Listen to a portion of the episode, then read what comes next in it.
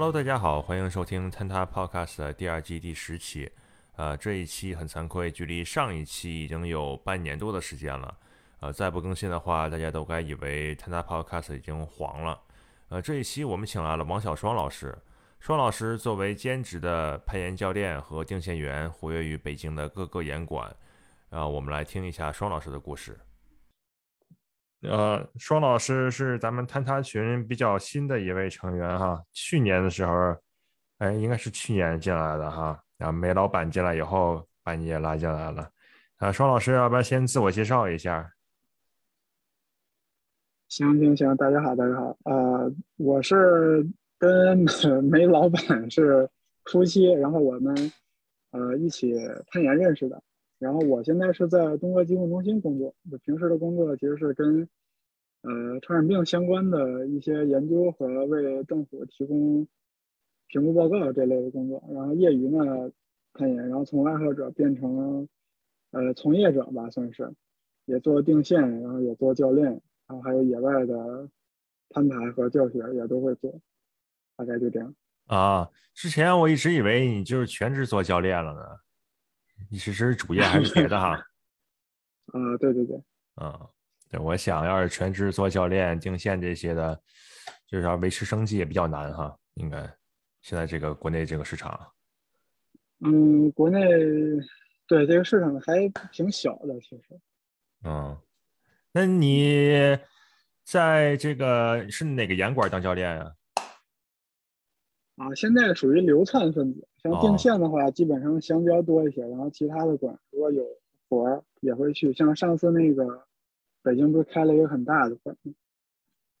就是在西三旗那边那是吧？啊，对对，西三旗那个，然后它上面有一个也有组织一个比赛，啊，当时就把我给叫去帮忙定一下线。啊，西三旗那边那个馆规模挺大的哈。对对对，我感觉跟三 n e 有一拼。嗯，但是报时区相对比那个三德万的报时区要小一些，然后感觉大岩壁区整体的面积要更大。你那会儿去的是哪个三德万？是机场那边那个还是哪个呀？它有仨吧，还是有四个？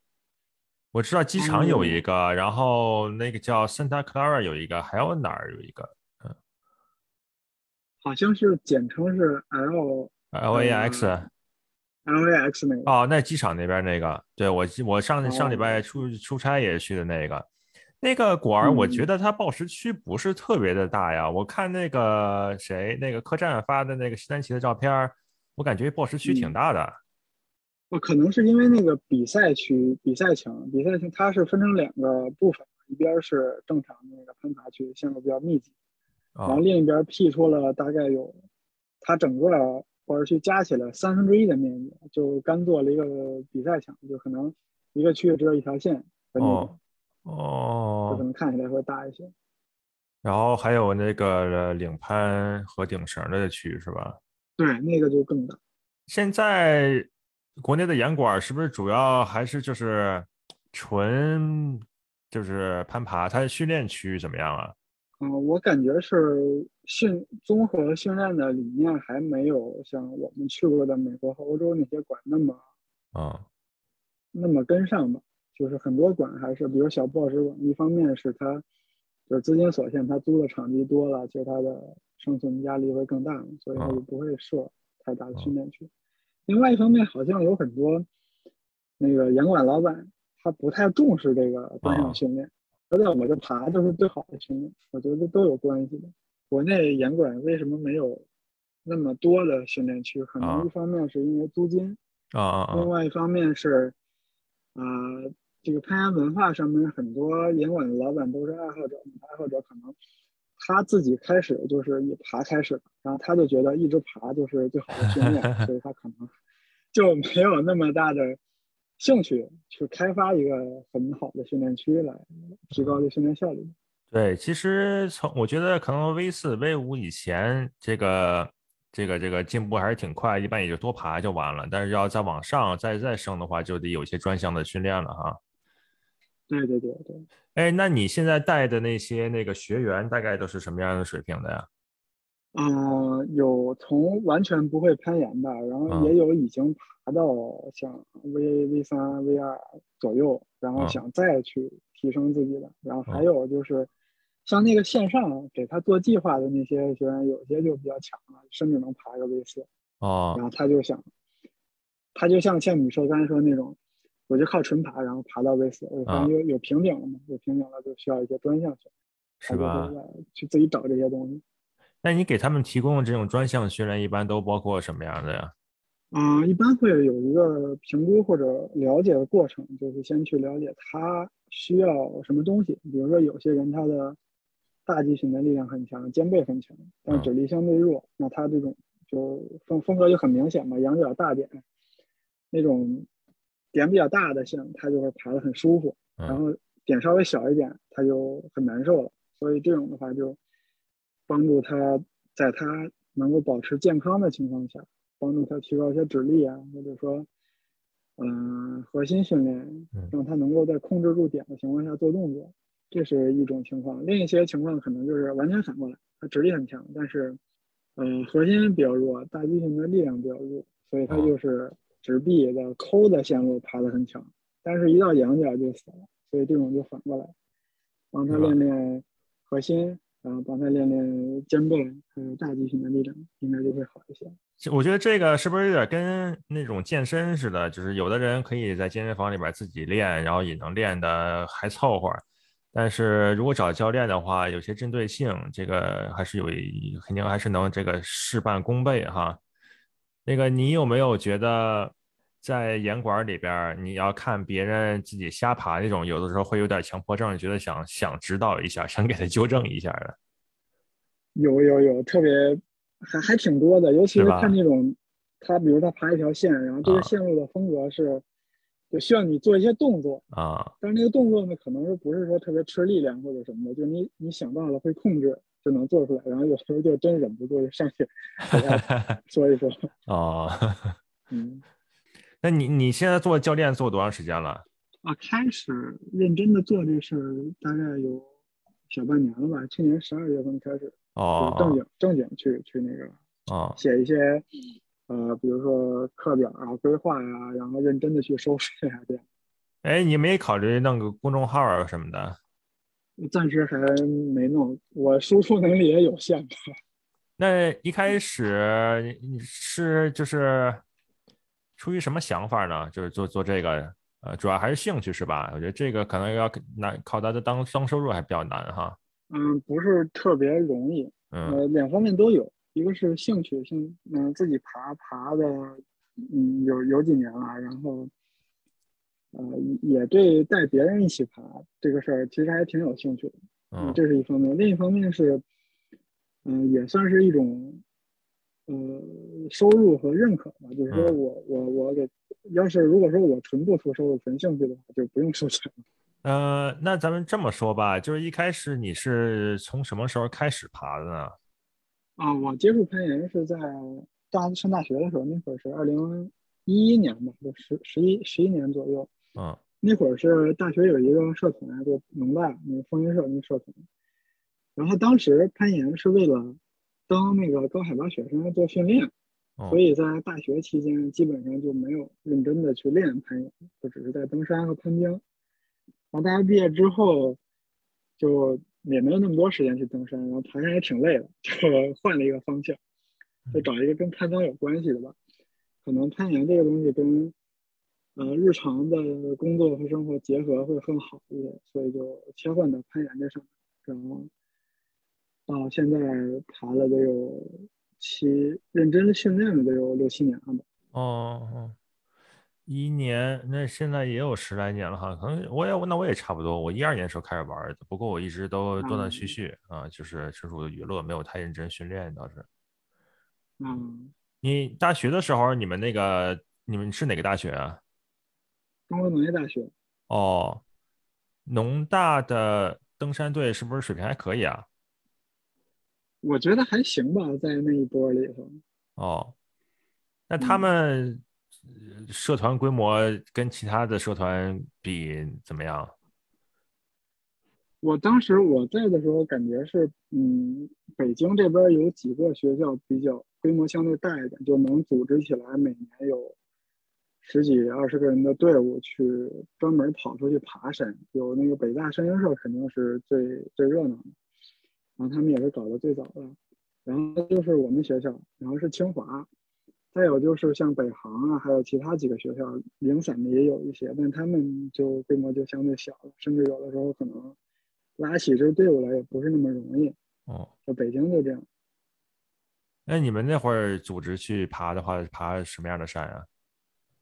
我们是每呃，首先学生队伍的话，就是初级和中级技术型山峰为主吧。然后每年会有有暑假的时候，大概拿出一个月时间专门爬，基本上也是自主的那个喜马拉雅式攀登。我是第一年去的那个四川的那个半脊哦。半脊，然后是第二年是雪宝顶，第三年就是玉珠。哦，哦，那还挺那个挺高的山了。玉珠，玉珠有有七千吗？没有，六千六千一百多。哦哦哦，我那个山不太了解。嗯，那还可以啊。那你们那边组织也就是老人带新人呗？有请外边协作或什么的吗？啊，协作的话，主要是引路和背包，就相当于一个当地向导。哦。然后像攀登技术、做保护、选路线，基本上都是团队自己来。这方面我觉得还可以。你们当时社团那个比较活跃的一些人，大学以后毕业以后还比较活跃在这攀登圈的多吗？就很少了，一般每一届。你像每每一届有可能最后去真的去爬雪山的有那么六七个，然后最后能工作了还能再爬的，估计也就那么一两个。哦，嗯，你们当时在学校的时候，学校领导啊、老师这些支持怎么样？嗯，有变化。我们之前那些年是就比较支持。然后学学校啊，因为我们学校校长特有意思，他我们那个校长那会儿那个校长叫陈章良，然后他是在北大的时候就推动建立了北大那个山鹰社，也是跟我们就一个性质的，就学生登山社。然后到我们学校又当校长，又在我们学校也弄了一个 基本上一个意思的。他在的时候呢，学校就对学生自主的去攀登高海拔雪山比较支持。然后他那个离任了之后，换了一个校长，然后那个校长就可能对科研方面就比较看重，然后对这个学生活动呢，可能就没那么看重。然后再加上那几年又学生登山又出了一些事故，所以就学校其实是非常不不不同意我们去登山的。然后到后来我们也是想了一些办法去周旋吧，所以最后还是出去了。但只是，就是名义上你就不能挂这个什么中国农业大学登山队啊，就相当于一个私人组织的一个活动。那你们那会儿有拉赞赞助之类的吗？这社会上的？呃，有有有有，那个社社会上的那些户外做装备的那些公司，有一些还是对学生社团非常友好的。嗯，像那个三夫。还有一个做那个 Gore-Tex 防水剂的旅行服，还有做眼镜的高特，都都给了我们一些装备。还有我我现在背那个有一个包，呃，是那个多特，也是当时联系的，但是他就没有给太多的装备，只是给了一些以以很低的价格卖了一些装备给我们。哦，大概是这样。嗯，以前搞科研什么的也需要用这些户外知识吗？啊，我们这个挺逗的，我们这个是属于一个交叉学科中的交叉学科。我那个本科学的是，呃，农业上面的那个昆虫学和植物病理，然后到现在做的是人的传染病相关的那个媒介生物。媒介生物就像小虫子，然后鼠啊这种传播，它能给人通过跟人的偶然接触传播疾病。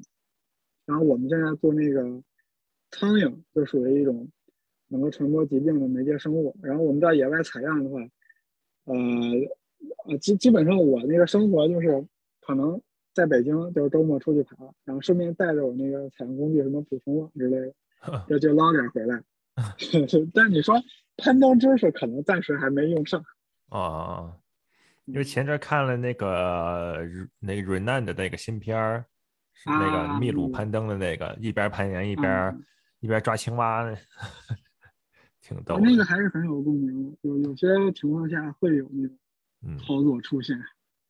哎，那你那些同学或者是就是读研读博的那些人，会用到就是更更极端一点的这种这种那个技巧吗？出去出去采样之类的，有这种故事吗？呃呃，据我所知，昆虫学领域上面还是比较少的，因为大家可能都在低海拔或者说人能走上去的地方去采。嗯。但是那个中科院那边，他每年都会招募一些会下降操作的人，去帮他们到。青藏高原上面找鸟，哦，就比如从走到一个石头悬崖上，然后做几个保护，降下去，降到那个岩壁上的鸟窝旁边去采集一些数据。那这挺爽啊！那那这种人一般都是研友去报名呗？对对对，就在那个什么研友群里边公开的去招募，然后就就相当于带薪出去玩了嘛。他们这种报酬怎么样啊？报酬我觉得挺，其实挺低的，就相对于正常工作来说，可能一天就几百块钱，就相当于严管兼职吧，我感觉是。嗯，不过这也挺危险的哈，上高海拔的地方做自然保护再降下去，这些风险也挺高的。对对对对。前阵新闻我看哪儿说一几个科考的出去，然后出事儿了，然后但是后来给找回来了。哦，那个好像是某个学校的学生去采样，然后迷路。哦。但他们这种出去应该都有一套这个安全措施吧？比如说带什么 GPS 啊之类的。嗯，从理论上面是这样的。如果说是像我们上学的时候去实习去啥，老师带着，他都是有明白人带着。但有的时候可能学生自发的，或者他嗯还没有对风险有很强的认知，他可能就不会带的很全面，然后就比较鲁莽了，可能是。但但具体情况我也不了解，也不一定是是这样。我们这边有个比较熟的朋友，他以前学生物的，然后他说他们在加拿大这边哈，就出去冬天出去做实验，挖冰，就到湖中间然后 挖那冰的那去采样，然后给给抽上来，然后做什么实验什么的。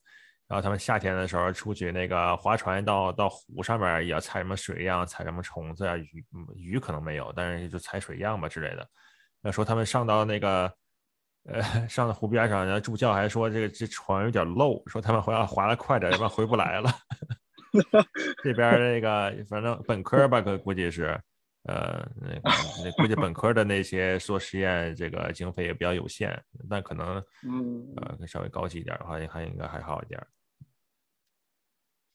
这这有点，这助教也挺淡定的。嗯嗯，对，大不了游回来呗，不死人就成。挺逗，挺逗。哎，那呃，双老师，那咱们再说回那个，嗯，你就做教练这块儿吧。就是一开始你要练的时候，你不你也得研究一些资料吧，对吧？就我觉得现现现在肯定还中文的这些资料比较少，是吧？呃，那你就是主要研究一些国外资料，还是呃怎怎么样这些渠道呢？呃，就就我干这事儿，其实也有点是帮别人少走弯路的感觉，因为我自己爬的时候。相当于没有太多的那个专业帮助，然后像那会儿的严管啊、教练啊什么的，也都资源也都比较少，可能国内的更多的集中在专业队里边，会会有一些。然后就觉得吧，练着练着不对劲，就感觉这玩意儿虽然说可能谈不上一个学科，但肯定是有一些比较科学的方法在里边的，所以就自自己去会去找一些呃英文的资料，或者去跟其他的有经验的攀登者去问，等于说是。比较综合出来一套东西，然后当时几个比较大的来源是国内的专业攀登者，比如说像那个中鹏，还有呃，就几个高校出来的这些比较强的攀登者，还有一些是那个像像像 Google 出来的国外这些有有能够写成书的，比如说 How to Climb 五点幺二这种，嗯，这种书的，然后就。自己去综合吧，然后查到那个专项训练这块，感觉就是攀岩的人愿意做专项训练的，可能已经不是太多了。然后在做专项训练的人里边，能够兼顾到呃身体的健康，比如说康复训练，还有呃那个比如指力啊，像什么肌群力量、爆发力这种训练就更少。所以说就也是交叉用的交叉，就相当于是我需要哪一块的工具，然后我再去尽自己的能力去找那方面的知识，然后用到自己身上，啊，我觉得有效了，然后再用到相同情况的人身上。啊，是拿自己做实验啊。对对对对，是这个 意思。对，也可以拿煤煤老板做实验啊。呃呃，那可可能还是不太行，别把人给做坏了。你平时这个学员大概有多少多什么样的一个量啊？现在平时一周基本上是，就如果说是没有疫情的话，正常估计有五个工作日能有三天是要上课的，然后周末的话可能就两两两个人有可能，或者说野外就不好估量。在野外的话，一般就是白河那些地方。对的，白河条件好一些。哎，白河这几年怎么样啊？就是抛开疫情不谈啊，就当地这支持什么的，因为我听说有的那个岩壁就被村里给关了或者什么之类的。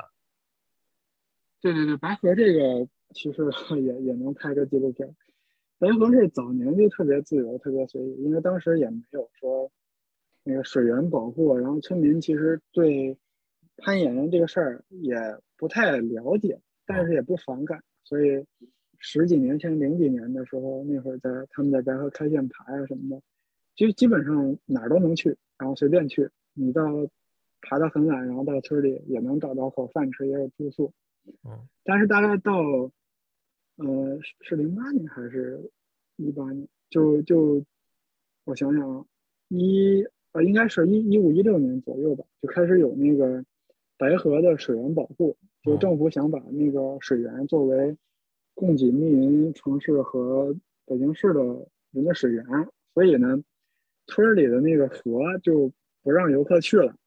然后很多盐场是在河边的，所以就等于说，这个攀岩的也被也被波及到了吧？就你也不能去，呃，到水源边上进行攀登活动。然后中间确实还出了几起问题，就比如说，有一个很老的盐场叫老盐场。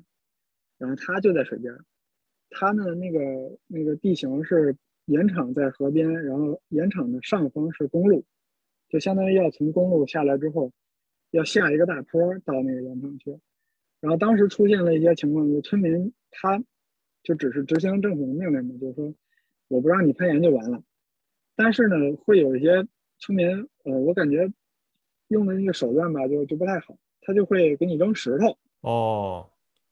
就就就现在很恶劣了，就比如你在下边爬，然后村民就说啊不行不能攀岩了，然后我说那个就下面攀登者就会说我说那好我不爬了，我把这个装备收下来，然后村民等了一会儿，这怎么还不上来？可能十几二十分钟，他那个就是装备绳啊什么的可能收不下来，得需要时间长一点，然后就急了，就说你再不上来我就就就扔石头了，就报警了什么的，就开始真往下扔石头，就出了几起这样的事情。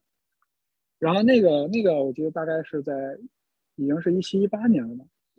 然后又过了后来，那个白河基金，就白河这边有一个那个攀岩基金，就相当于一个岩友自发组织的一个一个社区的沟通的组织。然后他就跟当地的政府还有村民去进行了很多的协商，比如说搞活动啊、捡垃圾啊，就表示就攀岩这个事儿，其实对本地社区村里啊是是很有好处的一个事儿。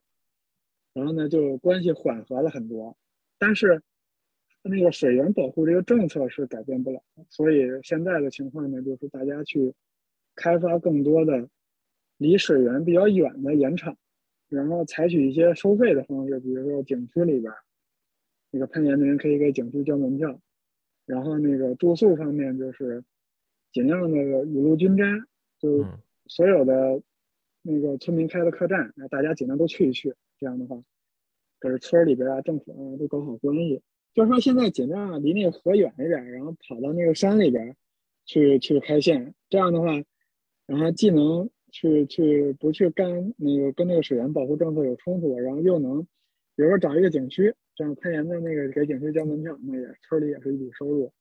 然后就是住宿，农家院尽量都住一住啊，雨露均沾，这样不会说有的人没有从攀岩上面挣到钱。他就会有意见，这样的话，政府的关系啊，村民的关系啊，都都尽量搞好嘛。然后我觉得还整体还是慢慢变好。嗯，那还行。但是嗯有有些盐场关了，但是又不断有新盐场在开发出来哈。对对对。哎，那他们分享这些开发出来路线，这个主要靠什么平台分享呢？啊，现在有两个途径，一个就是纸质版路书，那个路书就白河基金几个人，嗯、做了一个挺大的贡献，一块儿弄了一个纸质的书出来，嗯这个书放在各个严管去卖，然后线上应该也会有寄卖的。这样的话就就等于说，比如说我作为一个外地的攀岩者或者本地的一个新岩友，我到严管爬一下，我看哎这有一个路书，我就知道白河也能爬，我马上就可以拿白河去爬。我觉得做的还是引路什么的还行，还是挺完善的。另外一方面就是本地的那个各种群，然后认识人，比如说那个谁开发了一个新岩壁，然后先把这个图啊信息什么发到一个群里边，然后会有一些有经验的人去验证啊这线能不能爬，安全性怎么样，然后等都弄好了，然后再做一个电子版的那个路书，再大家再去传阅。那现在开线一般都是什么样的人去开线？我知道周鹏开好多线，但其他的我就不熟了。嗯，我观察到的那个白河这边开线的几个主力，就是像什么周鹏，然后草叔，嗯。啊、佳爵，就这些，还有何川老师这些老研友，嗯。会以他们为首组织一些，呃，小规模的活动，像周叔那个开线班儿是一个，就规模相当大的，一般干个几天就能弄出一片盐场出来，然后其他的就是零星的，嗯会会，你看那春天里就这么来的嘛，春天里就前两年，那个像像那个谁周叔、佳爵他们一块儿弄的，大概有不到一个礼拜吧，就一个盐场大概有三十条线就出来了，就是等于吗？一个新的一个 对，就一一帮人干了几天活儿，然后就出了一个挺挺好多线，我觉得挺好的。哎但就是零星开发，嗯啊，但是这种线爬的怎么样呀？因为有的线要是没人一段时间没人爬的话，就全是泥、全是土，或者是长草了之类的。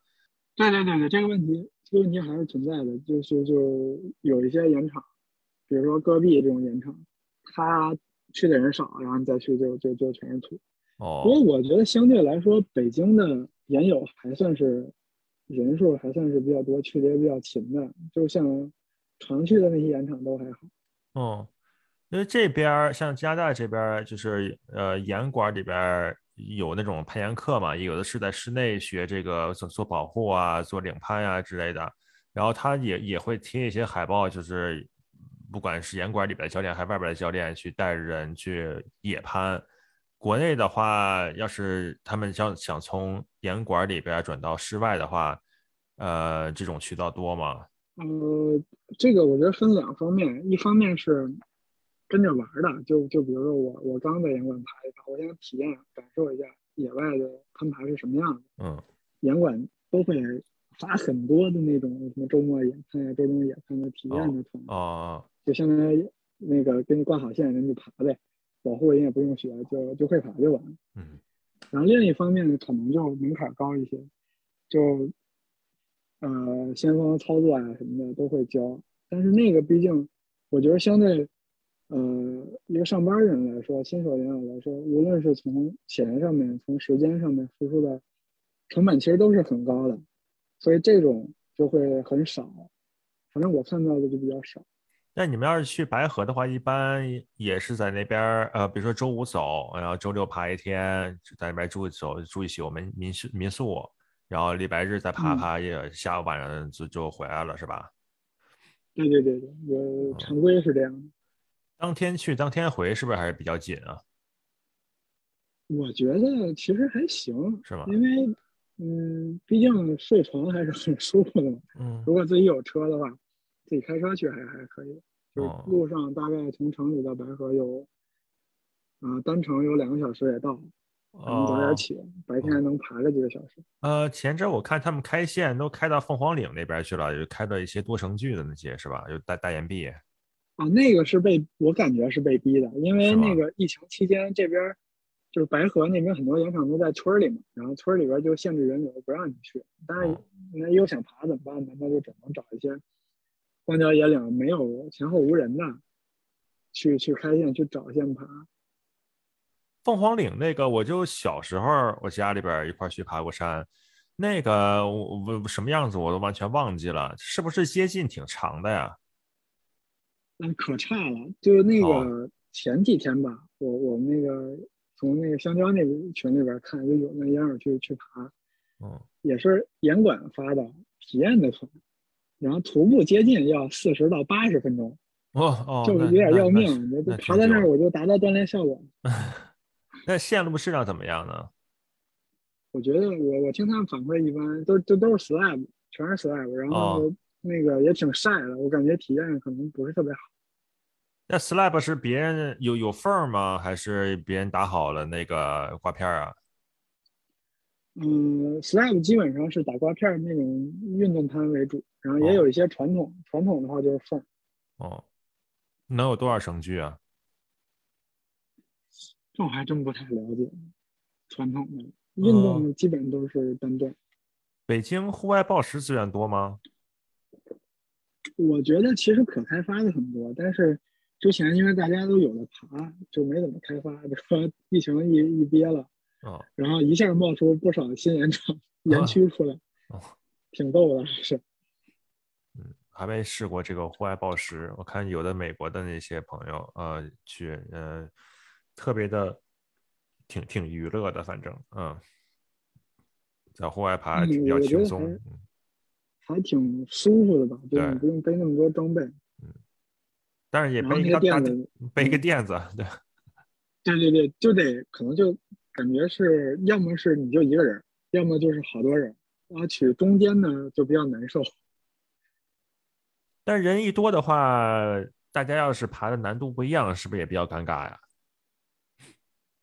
嗯，我觉得可能就看心态，因为一般比如说我们七八个人去，然后那个就白河有一条特别经典的报时项目，就是一般七八个人去，大家拿的垫子很多，然后就一直在那儿爬，嗯，它难度不一样那，就会逐渐分化，就是可能柯南线的人就会留在那个那个区域，然后爬简单线的人就就跑路了，就跑到旁边去爬别的线。哦哦，我觉得其实也还行。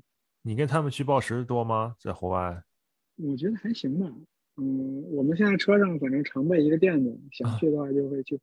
然后到白河，因为白河它就相当于是一个，就跟研友大本营似的，你你只要非工作时间去，基本上都会有人在那儿爬，然后拉上几个人，就能很容易组起一个局去大家去爬报时。啊，听起来就跟这边的温哥华这边 Squamish 一样，呃，天气好的时候肯定能找着人。嗯，我觉得还好，但可能可能是没有那么多人，但是相对还行。哦，那边的报时大概什么风格啊？嗯，羊角呢，还是那种 sloper 多呀，还是什么样的？我觉得 cream 不多，sloper 少。然哦，后羊角的可能多一些，但是目前就因为开发的早的都是比较难的线路，那会儿报时的人少，然后水平其实都不低，所以他们开发的线都是那种羊角 cream crimpy 的那个哦，南线。然后现在那个新羊友多了，也开发出了一些那种 slab 的那种线。但是你要说什么这个北京那个是什么风格，我感觉就两种都有，也也很难说就就只有一种一种攀爬的风格的石头。嗯，你觉得这个在户外暴食多了，然后爬这些，是不是有的时候可以取一些灵灵灵感，在你室内定线的时候也用上？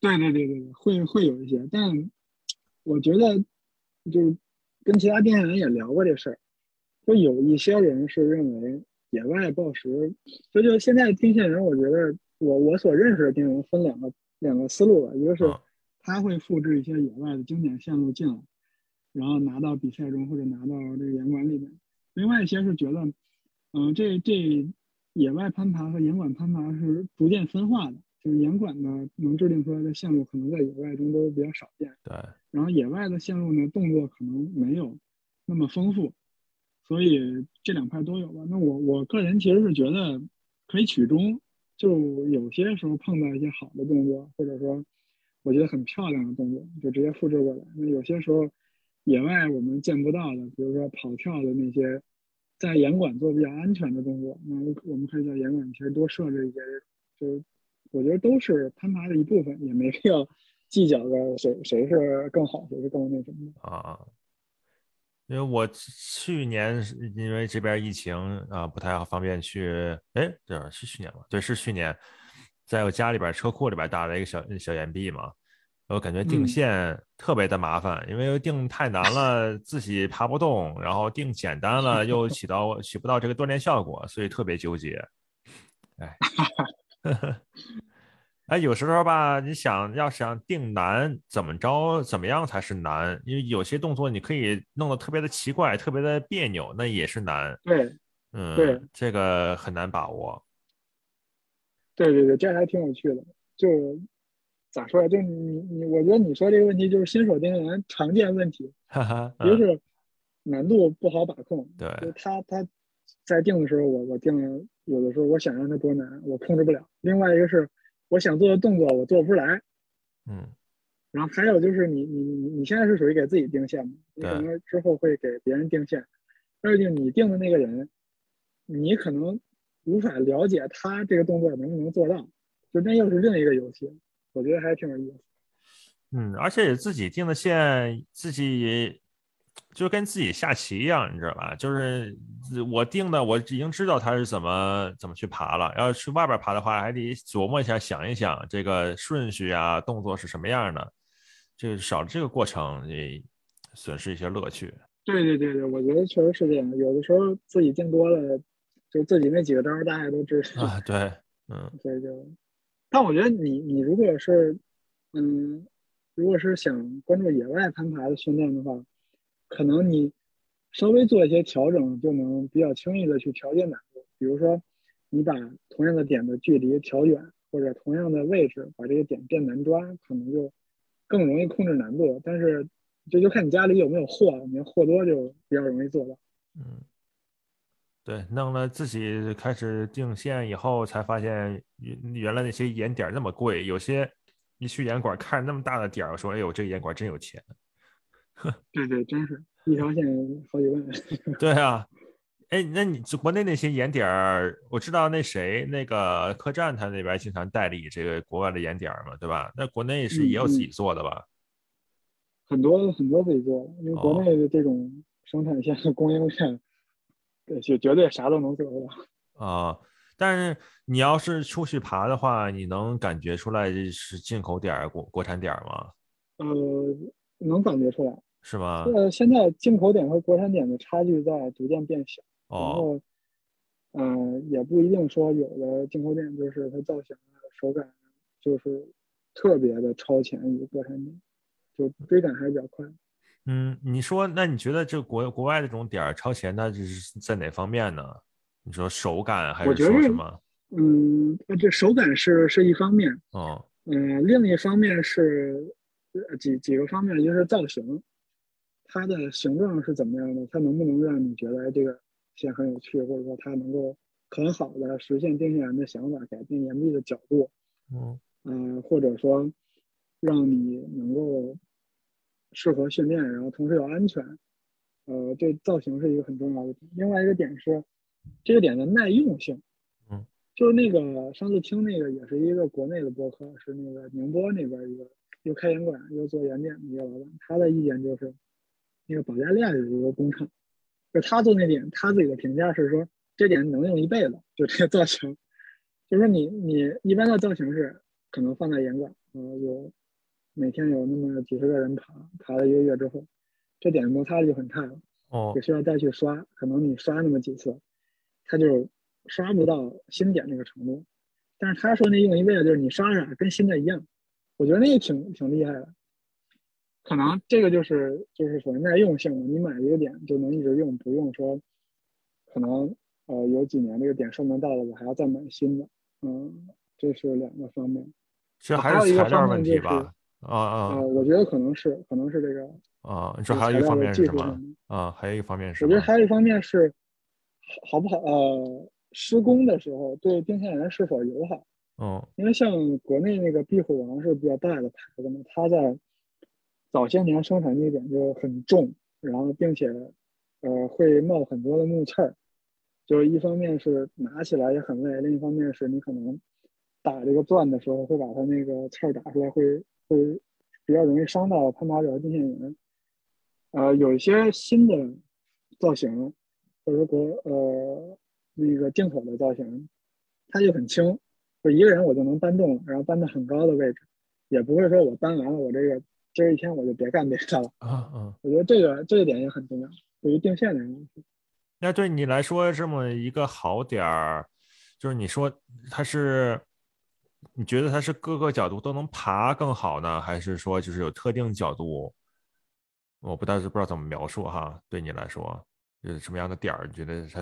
呃，那我们作为一个定线员来说，肯定是家里的货越多越好。无论是呃所谓只有单方面抓的，这个我们在定线领域里叫闭合型眼睑，这个这种是我能够轻易的去控制你的身体动作，这种肯定也是需要的。另外一方面，就是各个角度都能抓，然后呃你能够就是一看。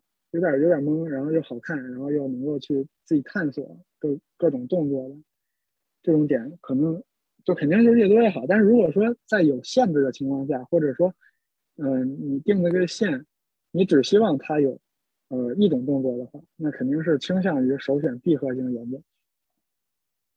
闭合型是什么样的？啊，闭合型就是说，嗯，就比如说有一个半圆。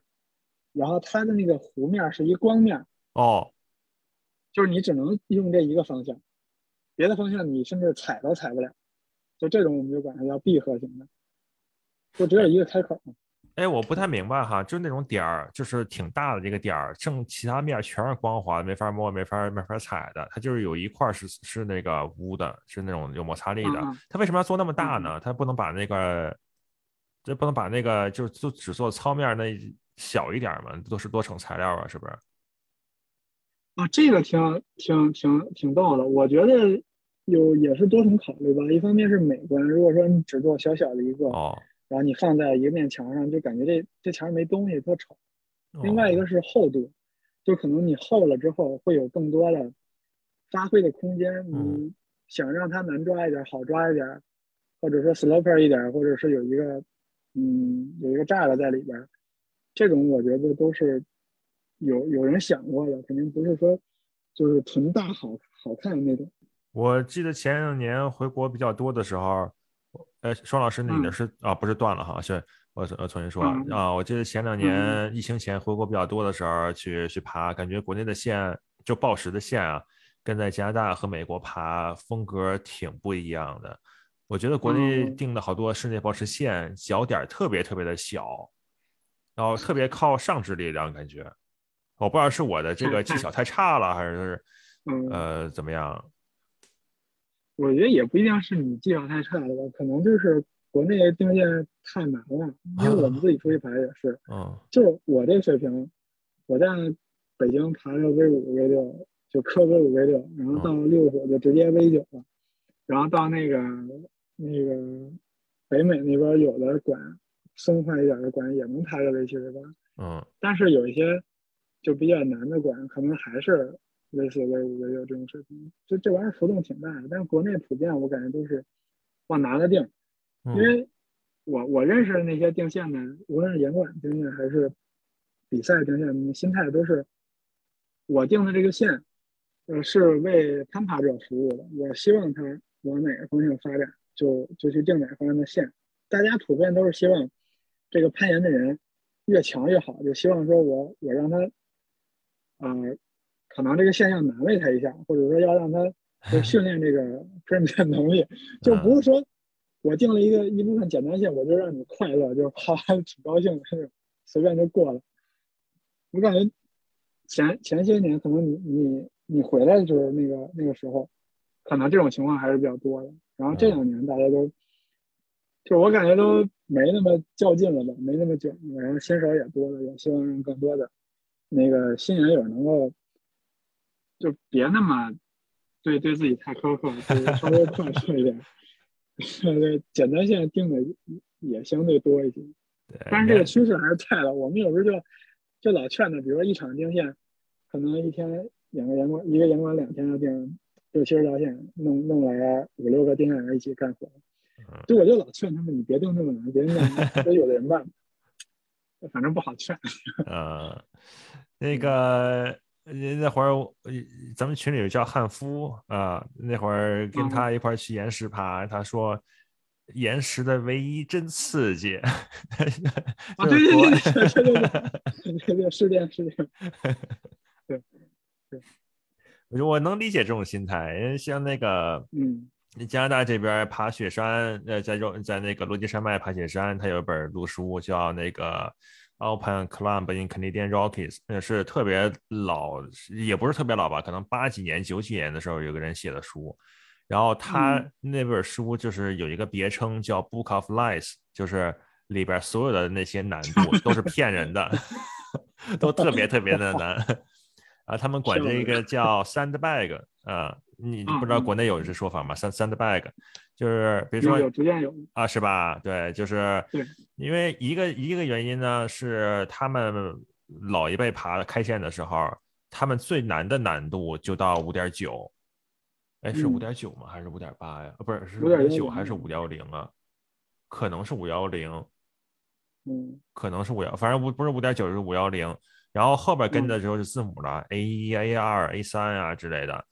所以啊，你要是看一条五九，然后说，哎，这才五九，那我肯定能上啊。那然后结果去了以后就傻了 然后就说那个就就啊，对，就像 sandbag 嘛，就是说相当于背了一个沙包，然后往上往上上，那肯定是爬不上去。这么个 sandbag。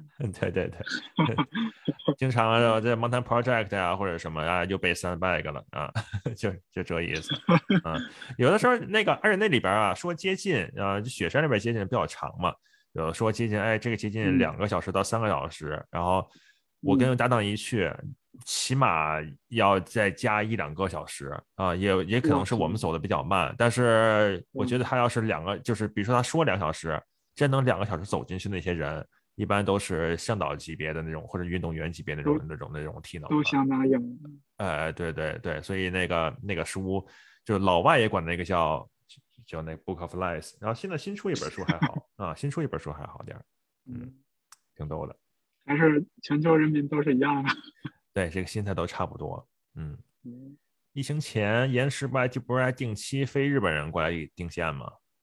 啊，对对对对对，啊。啊，你看 那个日本人定线，他请的那个定线员应该是日本顶级了，我看他们那个叫什么中岛雅治啥的，也给世界杯定线，哦。就那批线，那那批线你爬到了吗？我应该爬过吧。那会儿去的时候还是那个说每个不是每个月，可能可能两三个月所以他们过来一趟，应该应该有爬过，但我不知道谁定的线，就是就随便爬了。嗯嗯嗯。你你感觉怎么样？跟国内还有你们？嗯，我都忘了。其实反正我就觉得定的线比较硬。呃，我在岩石爬的稍微多一点儿，香蕉因为离我家太远了，没去过。呃，其他的岩馆我也忘了，反正我我记得好像在岩石的时候体体就体验到这个脚点比较小，啊，特别靠上肢力量，特别的靠指尖儿，crimpy。嗯嗯，那你说的这些，我感觉跟国际上比较流行的对对日本定线盘的描述还是很像。是吗？对他们那会儿是那个客栈老板跟他们应该是签约，就是一个季度一次，然后他们也差不多也就两三个月吧，然后全馆换一回。嗯，然后国际上对不同地区电线员的评价就是，欧美的那些人，欧洲的那些人是想法很多，就可能经常出现一些什么天马行空的象牙一下，就比如说一个起步弹两三次飞出去。或者做一个很怪的动作，就这种比较多。然后对日本的经纪人的描述就是，他可能想法不是说特别的顶新的那种，但是他会把一个技术动作做的很极致，就是脚点能多小就多小，然后还会逐渐变小，得特别的精确就让你的那个对特细，就是你那个身体的重心位置可能往左十公分，往右十公分，你都定不住这个点。就一定要卡在那个很很那什么的位置，就是这种的。对，还有一个体验就是在北美爬的线，感觉特别的舒展，真的 感觉特别的舒展。但是就是它那舒展那个那种感觉不就不是不是说纯靠吃个高那种，但是就是个矮的，是有些像比较小只那些女生也能爬，她通过调整那个身体的姿态，也可以延展出去，但是就感觉舒展一些，然后动作就是呃可以爬的比较有节奏感，你知道吗？就是嗯比较顺畅，然后到某个地方啊歇一歇，看一看下边的线，然后再接着爬，然后到某个地方它有它有那有难有歇的这种地方。那你说的是 sport 是吧？对对对对对，啊长线。嗯 OK，嗯嗯，那会儿去岩石的时候爬它五九爬五幺零也给我干懵了，然后是。哦，真的真的，就是北京定线圈有一个说法。就是说，你定的这个难度，你你要比如说我们要去干活，然后首先你你想定线，大家说先把难度达成共识，是正常难度还是延时难度？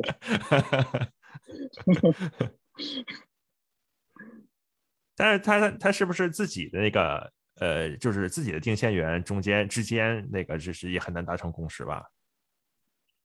我觉得岩石的定线员还是能达成共识，是吧？就都是比较硬哦，嗯。这边呃，我那会儿去湾区爬那个管，我靠，那个管特别的大。我那天晚上去的时候，感觉吓傻了，跟动物园似的，里边可能得有一两百号人在里边乌泱乌泱的转。但是那管规模也很大，然后基本上垫子上，呃，到不了座无虚席，但是也差不多了。一般每条线前面都得有几个人在那等着啊，但是气氛也比较友好，没有说抢着啊什么的，因为。嗯呃，大家都比较懂那规矩，就是自己试一次，呃，掉下来了，然后就应该下来坐着歇会儿，然后等别人去爬，不会说一直赖在上面那样啊。呃，这这别说说说偏了，就是呃，哎我操，刚刚想说什么来着？好像是什么难度的均匀性。哦，对对对对对对对，它那个管特别有意思，有一个 A P P，然后它那 A P P 里边就是它所有的新线，它不标难度。然后大家去爬，在 A P P 里边留言说那个，我觉得这个应该多难，这个应该多难，然后就就真的最后就定下来了。然后有些那个我在这边温哥华这边上个礼拜六去爬一个也是，他所有的新线都不标难度，那爬一爬自己猜一猜，觉得大概多难，然后最后就就大概觉得怎么怎么感觉就就是，然后就就那个就标上去了。然后那美国那个 A P P 呢？它那个是个连锁的，呃，应该是整个加州，它可能得有四五家店吧。然后上面也有的人可以在线路那个，就是 A P P 里边那个线路底下去发自己的 beta 发视频，然后或 comment 呀或者之类的，然后就在那个手机上还有个交流，那挺有意思。那这个很有趣。嗯。哎，那这个需要，比如说我付付付点费加会员什么的，它是应该不用吧？应该这个手机 APP 我觉得应该是免费的。哦，我我倒没试，我我那哥们儿有一个，就是阿超，咱们群里的阿超，我跟他一块去的。然后少元也那次也去了，对他给我看了一眼那 APP，嗯，应该这我我觉得 APP 应该是免费的，他只是收那个严管那个啊注册费，嗯，啊，就是严管来给这个开发者钱。对对对，严管去那个严管投的这个 A P P 啊，这这样把他自己的流量也给带起来嘛，嗯，啊，有点意思。对，我觉得像香蕉他们这个，嗯，国内那么多连锁，其实也可以考虑弄一个这 A P P，上面也可以发发东西，是吧？嗯，对对对对，先先先有人在做尝试，但是都没有做的，嗯，就像你说的这么细，或者说让这个。用用起来那么友好，有有些是小程序或者是那种不太成熟的网页吧，哦，就没有那么认真，哎或者说或者说环境还没到。国内和一这个移动互联网搞得这么发达，其实应该那个，嗯，哎，现在也是让疫情整的这个不太敢投钱了吧？也可能是 啊，说说不定什么时候就得封一下，封一下的。对，什么时候就凉了。嗯，不过现在感觉好多了。这个感觉北京的这个虽然局部封一封，但是并没有太严重哈。嗯，一步一步应该还是会会这个放开。对，现在北京的严管基本上都开门营业了，是吧？那也挺好的，那挺好的。嗯，还行。梅还梅梅子还在吗？我在啊。哎，还真在，在相当于听直播了哈。对，听了一场直播，然后，双老师一直在掉线。啊，掉了几次，回去剪一下行了，还还好还好，不算严重。哎，你们刚你们刚刚聊了小鸡攀岩工作室吗？没有，这没聊小鸡攀岩工作室，但是聊一聊双老师带学员，嗯。哈哈。所以每一次就是提醒我一下，要给双老师多做做广告哈。哎，不是不是不是，其实其实我我们俩经常，虽然说这块业务也就是一个月入不到 月入过万的一个普通的收入，但是我们俩天天在那聊这个整体的战略发展方向是什么样的，产品还可以怎么迭代 优化一下。哦，成立成立成立。挺有意思。那你们现在是怎么定了这个方向呢？这个战略？你来介绍一下。呃，经纪人来介绍一下啊。呃，首先就是说，嗯，说到教练这个事情，大家可能想到的就是传统的健身房的教练，或者说网球教练或者足球教练这样的一个呃业务。那它其实它的业务相对来说是比较窄的，其实就是教课嘛。那它所有的赚钱都是来自于说这个教练的时间库存是什么样子。那对我来说的话，如果只是时间库存的话，一个人他现在是业余的来做的，那每周其实能匀出来的时间是非常有限的，而且是一个手停口停的一个业务。所以在这个基础之上，我觉得要去做放大的话，两件事情可以做。就第一个是说，呃，要去尝试去做一些线上的业务，比如说，啊，现在我们有一个产品是那个。呃，线上训练计划嘛，就是说，对于一些刚开始去学攀岩的人，他其实是不太知道具体应该怎么样去发力，然后也不太知道自己的问题在哪儿的，而且他也很难去融入到这个攀登的社群里边。那在这种情况下，如果没有人带他的话，他其实是爬的很容易进入到各种误区的。但是呢，他如果要去请教练的话，一节节私教课来线下来上的话，成本又非常的高。所以说，我们有一个产品，就是去做线上的训练计划，有就有点类似于说，你找了一个线上的教练，可以一直陪着你，可以去指指导出来你的问题在哪儿，而且还可以就是在你有任何问题咨询的时候，去给到你一些反馈。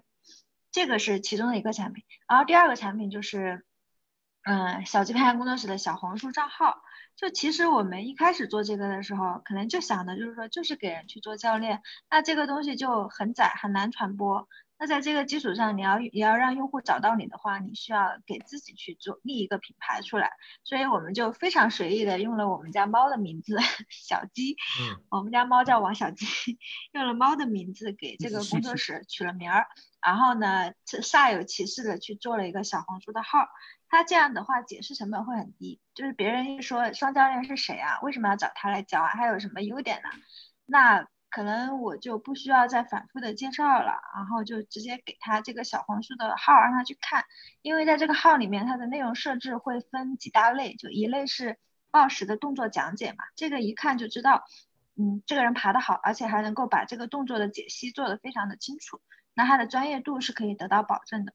然后第二也是会加一些生活类的东西，比如说我们家的猫啊，我们一起出去玩啊，就让人知道这是一个真人。所以从做生意的角度来说，你交易的前提是建立信任嘛。那信任的话，第一个是让人知道你是一个真人，第二呢是，嗯，让他认可你的专业。在这个基础之上呢，嗯。对，这些很重要啊，就因为因为因为你你站在用户的角度来说，比如说我要去水攀岩，我要去选一个教练，我其实没有太多的渠道，除了严管系给我一个人，我没有渠道去选择特别适合我的教练。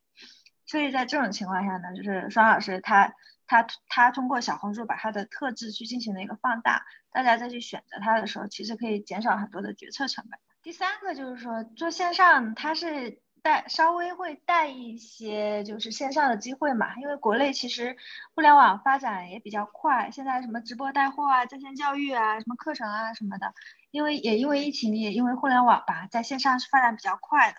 那线上的生意的话，无非就是说去做知识付费，就是说线上的一些课程，但这个这个成本太高了，我们不太想做。然后呢，第二个就是说。可以在线上去，比如说通过直播啊，然后通过一些品牌合作啊等等的去做一些，呃，可以联合起来的一些项目。那这所以说这个的话是可以想办法去放大的一个事情。当然，就是我们现在整体的业整体的收入主要还是来自于线下的线下的私教课吧。嗯，后面再慢慢拓展呗。说老师，我问你个问题啊，嗯如果你能嗯全职搞攀岩这个教练也好，还有这方面业务也好，你会选择在你本职工作辞职，然后全职搞这个东西吗？我觉得看有可能吧，有可能吧，就看收入水平和那个时间的时间和精力需要付出的比例。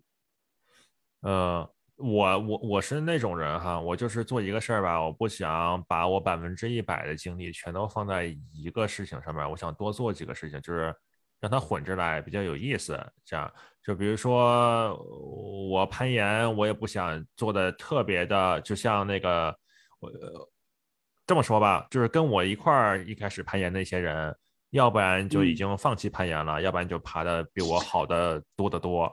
啊，我是那嗯属于特别懒的那种攀岩者，像那嗯个吴征啊、豪啊他们那种，我们基本上他们可能起步还比我们晚一两年之类的，但是他们现在爬的比我强多了，呃，一热身都是幺幺 C 直接立的上去，啊，我的还得从松了巴西爬个五九，爬个十 A，而且是 Thunder One 的那种特别软的，反正意思就是说，我就喜欢把就干点别的，像我现在还玩什么击剑呀，还有什么那个这些东西，还有工作都混着来。我有个朋友问我，就如果说我要是不用上班了，我会不会就是做那个什么这种全职是吧？去攀登什么的？我说我肯定不会的。这个我觉我觉得工作也挺好玩的，但是你要对对你来说的话，你是那种就是如果你要认定这个，你想就是你现在对这个攀岩有兴趣吗？你觉得有多大可能会你会转的全职做这个事儿？啊，我想想怎么理解这个问题。呃，像那个像这攀岩播客啊什么这些，就是这两年因为疫情什么的起来的特别的多嘛，有好多人就是想靠这个，呃，就是国我说的是国外哈，就是就起来这个，然后想去靠这个去挣钱、去养家什么之类的，但是但是大部分人坚持不下来。我这个就纯属是娱乐，自己做着玩的这种的，因为全都是采访咱们自己的熟人，自己录着玩的嘛。自娱自乐，然后但是有的那种老外那种的，他是想把这个做成一个啊、呃、事业去做。现在做的比较成功的有一个叫 Nugget Climbing，那个人以前是 NASA 的工程师，呃是 NASA 的还是 SpaceX 的工程师？以前造火箭的啊，那个啊 Nugget Climbing 那个播客做的特别的好，然后他们那种模式呢，它是在那 Patreon 国内呃不是国外有一个那个 A A P P 一个网站吧，叫叫 Patreon，就是。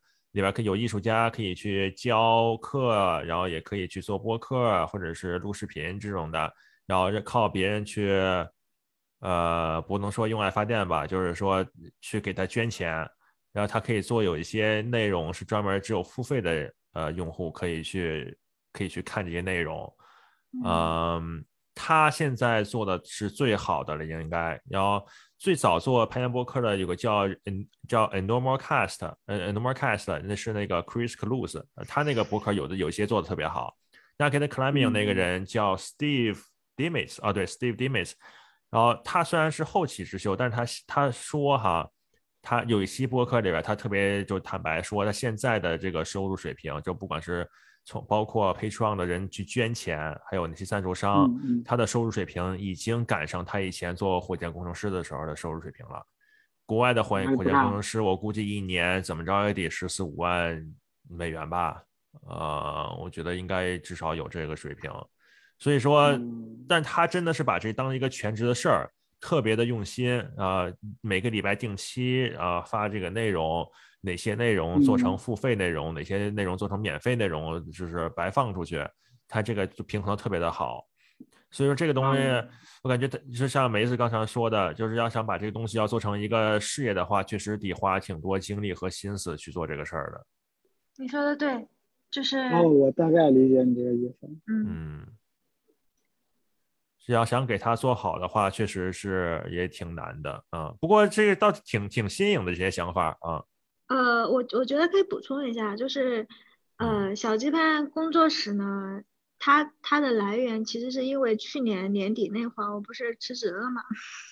哦，对。但后来又回去上班了哈，但那段时间就是有一点点自己的时间了，所以就是就是我一般就是因为做那种行业就是这样的，你闲下来你才有创意，所以在那个时候去做了这个事情。然后呢，我们现在对于这个事情的认知呢，还是一个副业收入。那副业收入的话，我们俩对于它的一个基础原则就是，暂时不要影响我们正常的工作和生活。举个例子吧，就其实这这最近应该五月份，因为严管不能爬，所以很多朋友就想要跟着我们去野外去爬，做着做着就变成了一个带团的一个业务了。那每一次他们也会给我们钱，然后让我们去。啊，挂线呀，打保护啊，等等的。那这个的话，呃，我们也做过，也做过大团。就有一次，就是说带着带着，突然就变成了一个十几个人的大团。但是那天真的给我累坏了。然后回来我就跟我就跟双说，我说 我说这个就是副业，它不应该变成让我们。特别疲惫的一件事情，而且呢，如果说只是去带团去做服务，它这个东西没有一个新的增值的话，嗯，其实对我们来说是一个消耗，因为我的攀登技术没有提升，然后我的时间还消耗了，然后赚的这点钱，如果真是真是按赚钱来算的话，它它不算太多钱，所以我们对于就是出去带团这块业务呢，我对它的定位是这样的，就是把它做成一个类 to B 的一个业务，就比如说。我们有一些，比如说投资圈或者说互联网圈的朋友，他们可能三四个人想要出去玩，但是呢，他们对攀岩非常不了解，对于野外应该怎么做也非常不了解，要一个人带，那情况下，首先人少我是可以带，第二呢，就是其实带带团的过程中，人少的过程中，双方可以建立起一些连接和信任，我们可以通过这个去认识各行各业的新的朋友，那建立了信任之后呢，后面就有很多可以去 link 的地方，比如说以后还能去别的地方一起玩呐，或者说。有一些人他在做一些有些意识的事情，比如说我们有个朋友他自己在烘焙，自己在家去烘焙非常好的那个咖啡豆，哎，我们觉得哎烘焙咖啡豆的话，他可能这个事儿可以跟我们在野外去做一些手冲啊，做一些小项目能结合起来。所以我对于这个事情的定位就是，它不应该是一个消耗我们时间库存和精力的事情，而是互相能够有一些资源的 link，然后顺便赚点钱的一个事儿。嗯，这是这是这是对于呃教练，包括王小双教课也是一样。我并不希望说他一周七天都上课，那晚上也没时间陪我，会影响家庭。所以 日常代课的话，一周我觉得带三到四个也非常不错了。而且我们对于他对于学员也会有一定双向的一个筛选吧。就比如说有一些学员他在选教练的时候，他其实会非常看重这个教练。除了对他攀岩技术的一个支持，还要去能够有心理上有一些支持吧，就两人能够聊起来。所以现在会有一些朋友，他上完课之后也会来我们家撸撸猫啊，一块聊聊天啊，一起吃个饭啊等等。就现在还是做的非常非常小众，然后希望把这个嗯服务能够稍微做好一点，这是一方面吧。然后刚刚说到了内容这一块，其实那段时间我闲下来，我只是想了一下内容这个行业，就其实现在肯定是内容创业最好的一个时代，是真的啊，尤其是国内的整个的互联网社区的发展啊，其实第一是需要非常大量的内容，第二呢是经过了短视频这这种痛之后，其实现在是需要一些比较好的内容能沉淀下来，所以在这个时候能坚持坚持去做好内容，现在是一个很好的机会。但是确实就是做内容是个非常非常累的活。你要去做内容，那你就涉及到选题、策划，然后包括聊天也不能那么很随意的聊了。你要去设置你的提纲，然后你要让这个聊天尽量的精彩。后面还涉及到剪辑，然后还涉及到传播。嗯，它其实是一个内容创业的一个活儿。就这一块的话，我现在就是没有投入太多的精力做，就是可能王小双。剪视频的话，我会帮他去看一看这个视频够不够吸引人，然后进，然后去收集一些反馈，去测试，去迭代就好了。但这个东西如果真的要正儿八经的做，那就是拿 内容行业这一套来干的。我我暂时没有非常强烈的趣味和动力去干，就等我慢慢的，我我现在就是因为工作很累了，我不想在副业上再这么累，所以就就先这么着呗。嗯。这个请教教练之间有不同的风格吧，对吧？有的人有的教练跟他能产生有效的这个互动，不光是说说攀岩也好，还有是这个就是正常平时这种交流也好，对吧？嗯，呃，我就像我找健身教练，就是也经过了几个，感觉每个教教练有他这个不不同的特长，然后能帮我去修正一些动作也好，修正一些肌肉的毛病也好。然后，而另外在性这个性格上也是有的那个就是户外登山向导啊，跟他就能处得来、聊得来，有的人就不太行。嗯，双老师跟这个客户一般比较健谈吗？还是这个感觉是比较专业一些？这这 就是专心在聊得多，聊得多，是吗？就那个，嗯，有有几个例子比较明显，有一个例子是那个之前有一朋友，然后老跟我们去野餐，那个最近想学先锋，然后他在那个岩石也买了课，然后在香蕉也买了课。就一开始我是在那个香蕉那边兼职代课，后来不带了。然后就是说那个呃，愿意跟我上课的原因是因为我不卷，就是岩石上有一个教练特别卷，反正就卷。教练怎么卷啊？就我感觉他描述那种卷，我我也没有到现场，我我理解的意思就是说，那教练也是他那个教练可能就是觉得你得多练多爬多进步，就你你来人晚了，你这个两小时时间咱得利用好了。别老歇着，赶紧干。然后我可能就是啊累了累了下来歇会儿，啊这上不去，啊找找方法，嗯别别别跟那儿死磕了，下来歇会儿，就是那种。哎，有的人可能不喜欢，就是喜欢不一样风格的哈。呃，我感觉我要是出去，我要是找教练，我我攀岩我不找教练，但是我健身那些的我会找教练。呃，我比较喜欢给我加量的那种教练，其实，就是就是。就是话别太多，能能能顶着我，对，能顶着我去去那个去去多多多做一些动作什么的。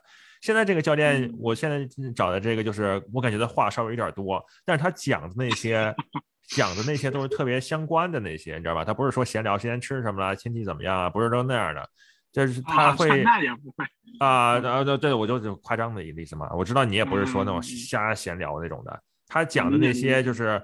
呃，我就是我要动哪块肌肉啊，要哪块就是某那个怎么说呢，灵活度啊，或者什么那些，就是这个很好，嗯，mobility 啊，对对对对对，那些有特别的，就就跟上课一样，知道吗？就跟就跟你坐教室里听讲一样的啊，也挺也挺好的啊，而且呃，就而且那个可能对这个性格上到拖到哪儿都是，我之前在国国内剪头发的时候，就老爱找一个。那个理发师去剪，因为他不爱聊天儿，他 不爱聊天。看来你就适合那种那种卷的沉默沉默上上。对对对对对，他不爱聊天儿，然后然后他然后他那个啊，刚说远一点哈，就是他有有有一阵儿他要去休假了，然后他给我推荐另外一个理发师，然后我都没说呢，他就说那个人也不爱聊天儿，他就知道我是。他知道我是能找爱找不爱聊天那种，懂你懂你，对对对。我的我的理发师也是这样的，我觉得就是呃这个事情很有趣，因为呢就是大家其实是会对教练这个词会有会有偏见的，就是尤其是健身教练，教练其实不是说有点不形象。对，就是会觉得教练我就是就是为了卖卡，就是为了销售你卡。然后呢，呃，以健身教练呢，其实其实你看国内可能以往大家对健身教练印象就是说学历水平是不高的，然后呢身体素质非常的好，然后呢一一个一个男健身教练带着一个女的，然后在那儿在那儿去去练，然后又涉及到一些身体接触，就是大家对教练这个词其实是。会有很多的偏见和误解的。当然说攀岩技术教练会稍微好一点啊，但是他毕竟因为攀岩很小众嘛，但他毕竟也是在健身教练这个范畴里面，所以就是我们去做这个事儿，就首先我们没有什么卖卡的、卖卡卖课的这个压力嘛。然后呢，第二个就是，呃，其实攀岩教练，国内的攀岩教练其实很多都是高很高学历的，所以这也是为什么就是现在很多家长愿意把小孩送过来学攀岩。因为这些教练他们其实学历背景啊，然后整体的视野还是非常的不错的，然后攀登技术也非常的不错。然后第三个呢，就是教学这个事儿，其实我也会观察，因为我之之前是做教授，我会经常去观察的学习模式和教学模式这一点。就是很多人他自己会爬，但是他真的不会教，他自己都不知道自己怎么爬过去啊，或者说他稍微有一点点知道说啊，我要靠肩背力量或者靠核心，但是你具体用的哪块肌肉？你在发力的时候呢，是到底是哪一个微妙的点你没有弄好，他是讲不清楚的，啊，所以，嗯，我是觉得我们虽然是教练，但是他自己身上有非常多很独特的优势的，比如说他他首先你去学一个新的东西，这个教练他对于这件事情的全面的认知，就是说你教一个东西，你可能一开始教的是一个树木，但是你能不能让带着学员看到这一片森林是什么样的，这是在教学第一课里面很重要的一点。啊，你不是上来就教人家脚法手法什么的，你其实攀岩第一步上来是应该教你攀岩到底是一个什么样的运动，对吧？它对于你的精神上、身体上，然后对于基础基础理论是什么？这个教练有没有这这样的视野？然后第二点呢，就是在教学的过程中，双方的互动是什么样子的？就就是比如技技术上什么样子的，情感上的知识、情感上的交流是什么样子的？然后双方的目标能不能经常去达成一致？就是，呃，我觉得其实教练这个东西做得好的话，它其实是一个，其实是一个天花板很高的一个东西。点我很同意，就是他是爬最好的那个人不一定会是个好教练，而且好教练不一定需要爬的特别特别的特别的牛，不一定要爬 V 十五之类的。嗯，能把这东西讲清楚，要是能看出来这个。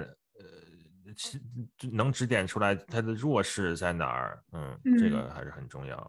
对，而且我我觉得他还有一点啊，就我举个非常典型的例子，就是我一开始学那个先锋攀爬，就那神手操，一开始学的时候，我是也是跟着一个朋友学，哇，真的给我学晕了，就上来先用这个绳儿，那个绳儿，先这个那个那个的，我就整个人就 就是就是一直在记那个动作应该怎么做，这个绳绳应该怎么做，就整个人都是歇，就是那几天我真的是有点歇菜的状态。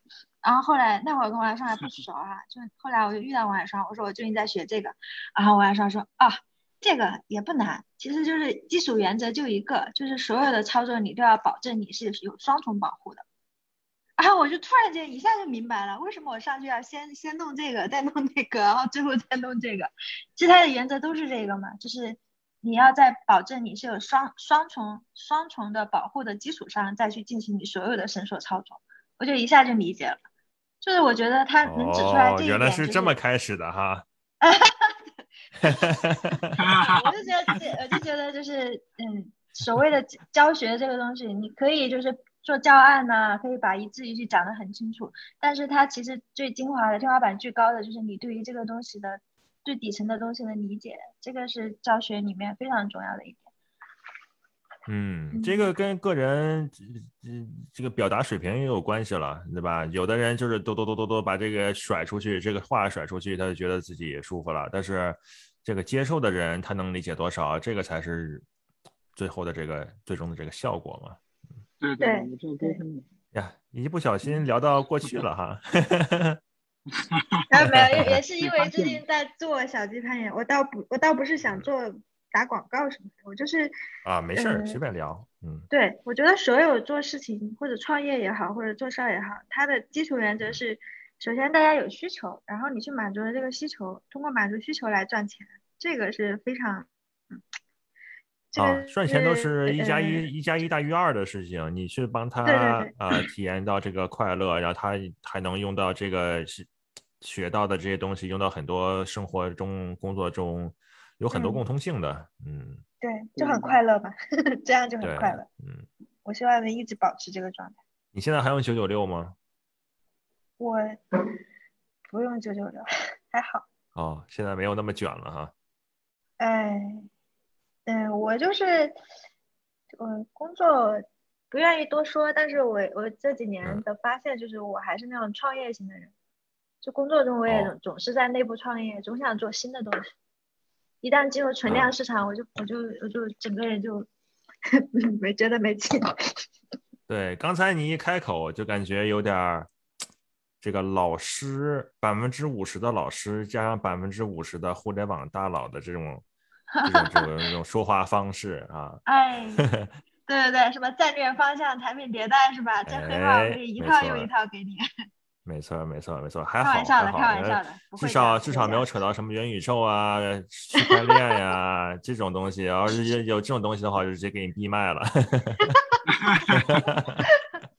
元宇宙教攀岩好像也行。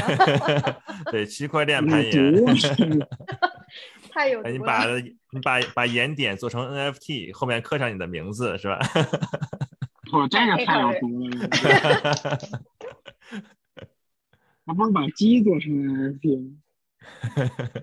哎，双老师觉得呃，你做教练这一块儿，我感觉梅子好像给你出谋划策挺多的哈。啊，我觉得对，主要是就那种经营上面的吧，因为我我也不没有太没什么经验，也没有特别强的意愿花特别多的精力去经营。就是他是他是干活的，我不会教，他都是干活的，我是出谋划策的。那就就我的兴趣点可能更多的在于怎么让，就怎么教人爬好，或者怎么把这个攀攀爬这个事儿说清楚。对，就一个合作的那种感觉。很好的合伙人啊，一个负责技术，一个负责这个当这个经纪人是吧？负责商业上的事情。嗯。可以可以，争取争取月入过万。哎，这个，哎，我就觉得哈，呃，可能有有点共通性吧。就像我们现在这公司哈，就经营到这个程度，可能就是有点像从小公司到中等公司这么一个跨跨度。这么要是要是。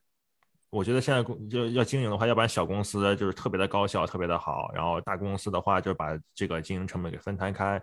如果到一个中中型公司的话，好多事情就是没那么高效了，然后肯定是这个这个转换的这过程也要要亏损很多，就不可能说一直是上坡往上走。但是你要是想这个，你要从兼职教练到全职教练，你这个转换的过程中间肯定也会走一些弯路，肯定有一些这个起伏嘛，对吧？但是，如果想，如果真是想好要做全职这个的话，也得，嗯，不过现在都还都还年轻啊，嗯，至少大家都还年轻，有这个时间去，有这个时间去，呃，学习是吧？可能吗？谁知道？风险太高了，我作为经纪人，手下就他这么一个人，对我我来说风险太高了。我觉得就等等看呗。嗯。这好玩。其他那些教练，就是你们那些同行，大概都是什么背景的呀？同行啊，这个还是挺有意思的。就你如果说是严管教练的话，有一大批人是高校的攀岩队，因为他在高校的时候，可能因为一些学校的，无论是像我们这种兴趣社团，还是说这个学校本来就是攀岩项目的传统学校，然后他接触到这个，接触到这个之后发现。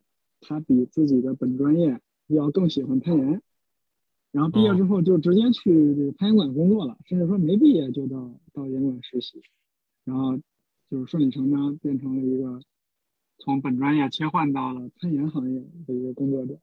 不上学了？嗯，就是毕业之后啊，毕业之后。哦。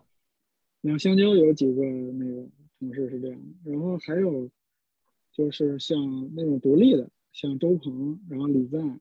这种，他本来是一个很强的攀登者，然后他在从事攀岩的或者攀登的教学工作之前，他是独立攀登者，然后可能因为一些原因，开始把更多的精力放到攀攀登的教学上面。你像周周叔是一个非常好，就是非常典型的这种这种情况的一个人。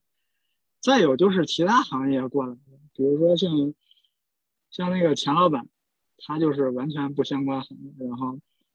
就进到进到攀岩行业，变成一个岩馆老板。那浩景可能就是相对的有一点相关的，他原来是做户外的，然后自己也攀登，现在变成也变成岩馆老板。我感觉这个还挺复杂的。对，我觉得这个其实是很有趣的一件事情，因为我们自己在互联网，它就是会接触到什么社群运营啊、社区运营啊，什么什么这些东西吧。但是在攀岩，我觉得它是一个非常有趣的社群，就是，呃，这几年攀岩的人，我的观察就是，呃，年轻人里面做互联网的比较比较多吧，就是能接触到一些新鲜事物的人来去攀岩的人比较多。然后呢，随着它逐渐的扩张，就各行各业的人也都进来了。那在这种情况下，你会看到说，嗯，这个群体。群体里面，大家可能平常在一块儿的时候就只攀岩，就是你只能看到这个人在攀登上的这一面。然后他至于说他他的各行各业的工作呀什么的，其实平常我们会聊的比较的少。但是你会看到说这个行业里面开始有一些东西进来了，比如说钱老板去搞直播这个事儿，他其实是一个其实还蛮蛮那个互联网和传统电商结合的一件事儿。然后包括说客栈他去。当然，客栈他是一个他是一个非常强的生意人啊，他之前是做工程师嘛，然后他去经营岩石，然后他也会去跟一些商业地产那块，好像最近有一些合作吧。然后再就是，呃，嗯嗯，一些呃互联网的大佬，好像有一个管就是一个什么互联网的高管吧，然后就是投了，就是主要是他是占一大笔股的那种，就是会进入进来。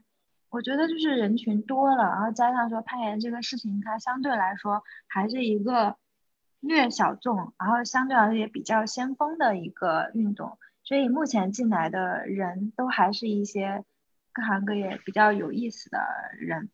我觉得随着它的发展，应该说这些人也会带着他们在各行各业的一些经验进来，会让这个会让这个运动的发展会更好吧。我这不是扯太远了，扯的有点远。还好。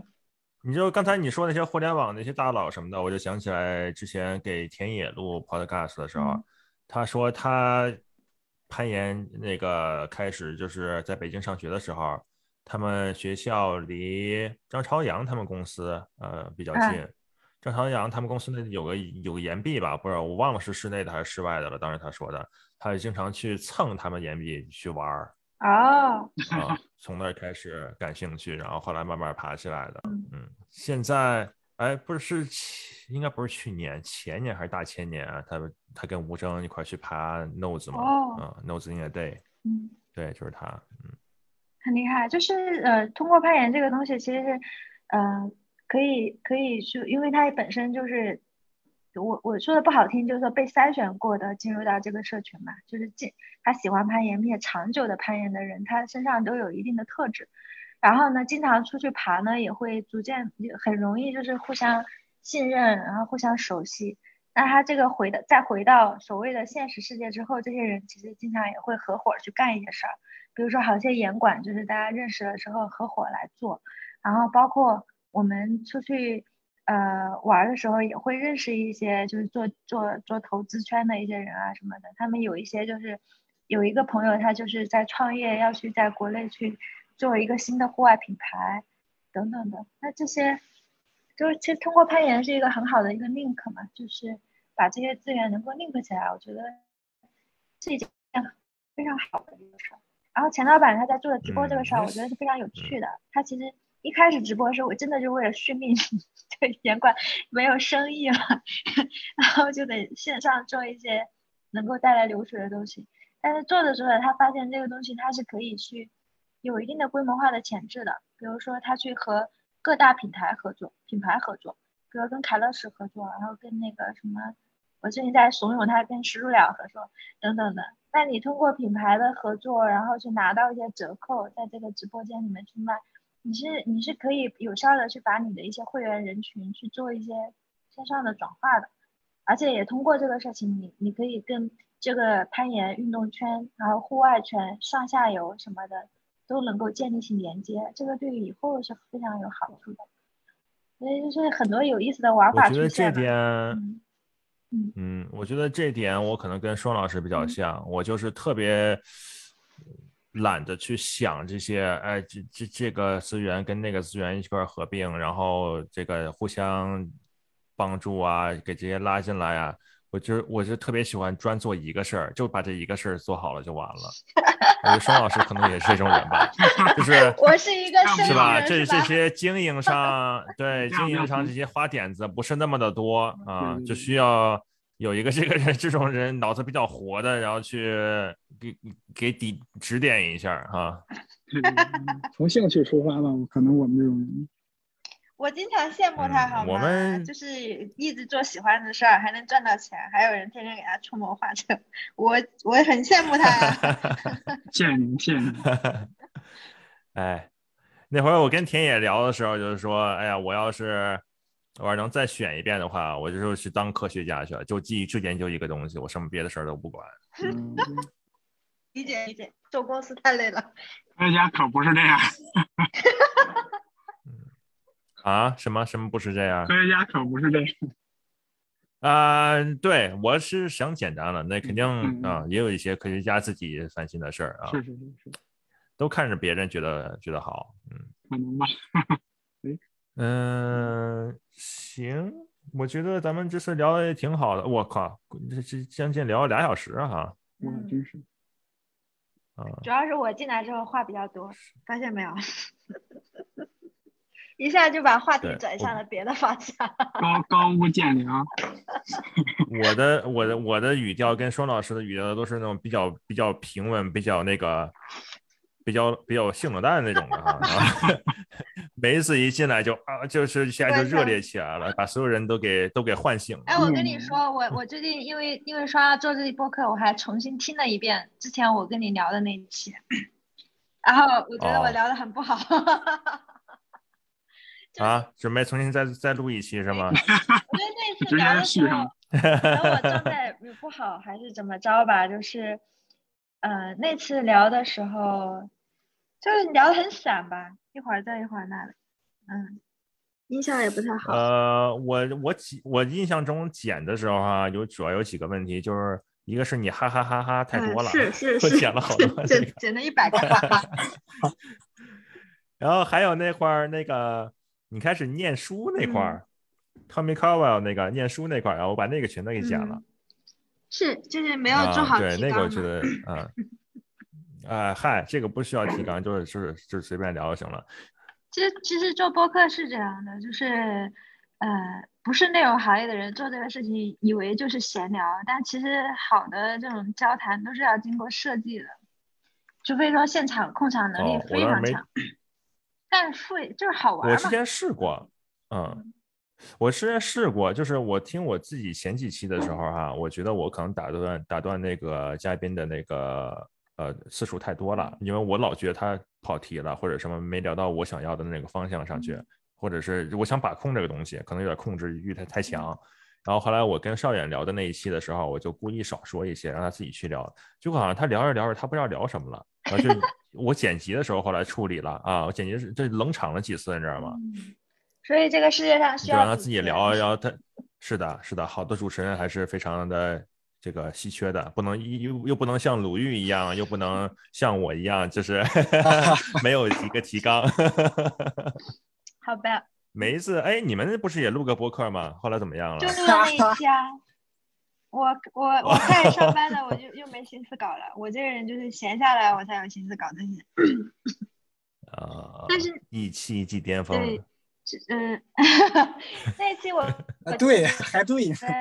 聊的节奏可以，我我一刀没剪，我一刀没有剪，就是聊的还行。嗯，我如果想做这个事儿，我后续我肯我还要再约你再聊一次。我特别想听你聊一聊你的你的做特效的这些故事。哦，知乎上那些找我做什么商业合作的。啊，我要一听都是说要弄电影的呀，要弄什么的，我就不太感兴趣了。如果说要让我聊登山的话，我这个我感兴趣。啊，有的时候说你要哎那个您的这个合作费用是多少啊？我说我也不知道，要不然你给我一条裤子吧。这样子啊？聊啊聊电影啊？我觉得也不是聊吧，我觉得你你在这里面很多可以挖掘的呀，创业啊，然后你还登山啊，然后登山对于你创业反馈过来的一些思考啊，啊对吧？就是这些都很好玩。哎，我觉得哈，对，那回头可以那个再再深入讲一讲。但是我觉得我我一开始攀岩的时候，感觉表达欲特别强，因为刚刚。开始一个运动的时候，新鲜感特别强嘛？你觉得好多东西你都学的特别的快，然后就感那时候感觉感觉表达欲特别的强。但是爬几年以后就觉得其实也就那么回事儿，就嗯不用太那个。